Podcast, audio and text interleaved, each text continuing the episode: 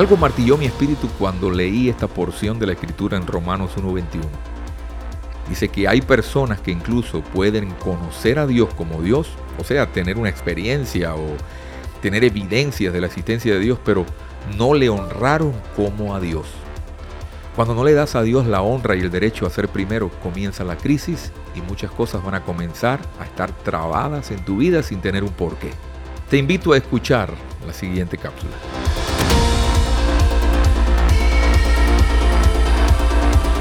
Según el autor del libro de los Romanos, es posible conocer a Dios, incluso adorarle, pero no honrarle. Y ese es el punto en que muchas personas están trabados en muchas áreas de su vida porque la honra es una autopista de dos vías. La honra es hacia todas partes, la honra opera hacia arriba, hacia abajo, hacia los lados. Y realmente cuando no le damos a Dios la honra de vida y el derecho a ser el primero en todo, dije en todo, no es una consulta, no es una no es una información que le damos a Dios cuando hablamos con él. Muchas personas hablan con Dios, pero ¿Qué tal si yo te dijera que hablar con Dios es permitir también que Él te hable a ti? Muchas veces la oración se convierte en un monólogo cuando realmente oración es hablar con Dios y cuando hablas tienes que tener una respuesta. Muchas veces cuando hay cosas detenidas en nuestra vida es porque estamos fallando en este punto. La honra, como les decía, opera hacia todas partes. Cuando tú honras a Dios tendrás como resultado que Él te honrará en todo lo que hagas. La gracia y el favor de Dios te acompañarán.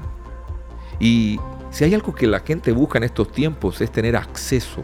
Queremos acceso a personas, a lugares, a cosas. Y el, derecho a accesar lo da la honra. Todo comienza con la honra. Es fácil hacer responsable a Dios por no darnos lo que queremos o lo que estamos pidiendo, pero realmente el verdadero problema está en qué hemos hecho con eso que Él nos ha dado. No juzgues a Dios nunca en tu vida por lo que no te ha dado, antes de preguntarte qué hiciste con lo que ya Él te dio. El Señor quiere que aprendamos en este año a honrar su presencia. Y vamos a tener acceso definitivamente a su poder infinito. Por ejemplo, algo que aprendí cuando era un adolescente es que no puedo, no puedo tener derecho a la omnipotencia de Dios si no la honro. Si no honramos su presencia, no podemos tener derecho a que su presencia esté caminando y manifestándose en nuestra vida eh, todos los días, porque ahí está el secreto. Lo que tú honras, eso desprendes. La honra es un imán. Comienza tu día hoy preguntándole a Dios en qué deseas que te honre. ¿Cuál es el área de mi vida en que ha carecido de honra a tu presencia? Ayúdame, enséñame. Él lo va a hacer.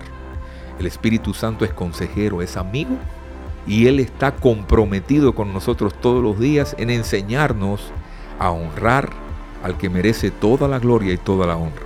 Porque en definitiva, de Él vinimos y a Él, a Él vamos a regresar.